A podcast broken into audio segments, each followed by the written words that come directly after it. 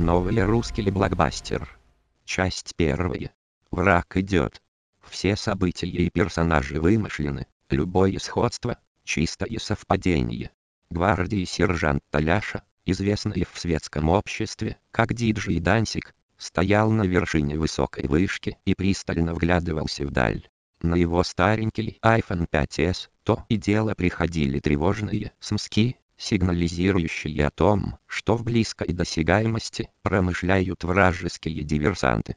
Внимательный взор диджея Дансека тревожно выжидал орды врагов на горизонте.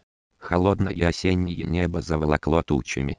Гвардии сержант Таляш раскрыл вещь, мешок и достал из него бидон с яичками и ароматными рябчиками булунья, выданными ему по личному приказу генерала Рагу. Такое в наше время не каждому доступно. Очень даже. С удовлетворением сглотнул слюну Дансик, поедая аппетитное кушанье.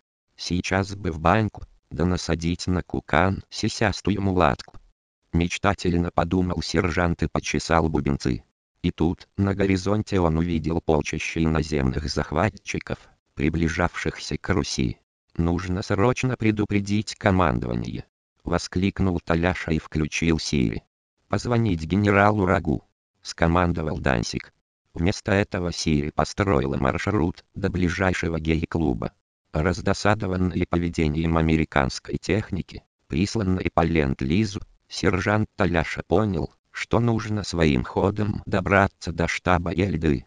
Он обхватил руками стальной столб и лихо скатился вниз со 100-метровой высоты. Нужно было бежать что есть мочи. Только бы успеть.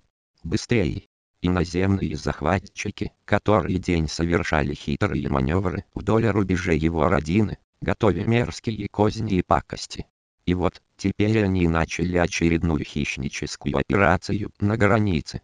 Ижу понятно, что им нужна скрежель духовности Великой Руси. Захватив этот артефакт, они сломят последний оплот нравственности на планете. Таляша сбежал вниз в туманную лощину, прорвался сквозь пышные заросли орешника и пылающие костром красной рябины, пал на колени и начал расшвыривать листву. Наконец перед ним предстал люк потайного лаза в штаб Ельды, закрытый на кодовый замок. 1489, конечно же пароль был такой.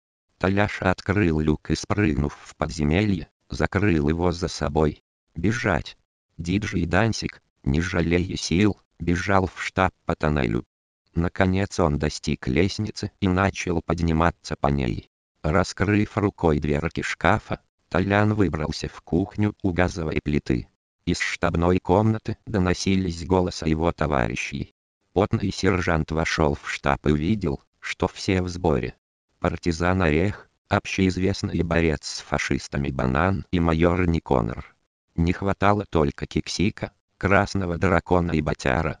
Кексик работал резидентом в стане врага, а Батер и Красный Дракон были ха-зе Также взгляд Дансека вычленил среди собравшихся профессионального диверсанта Дак Мастака, прибывшего вчера с Кипра. Тут все называли друг друга по позывным и не употребляли реальные имена.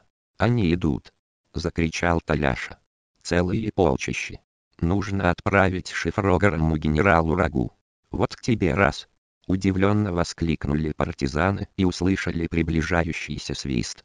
Где-то рядом разорвался снаряд, и взрывная волна выбила в штабе стекла, впустив в комнату холодный осенний ветер. «Вот к тебе два!» — сказал Дак Мастак и потянулся за автоматом. Продолжение в следующей части.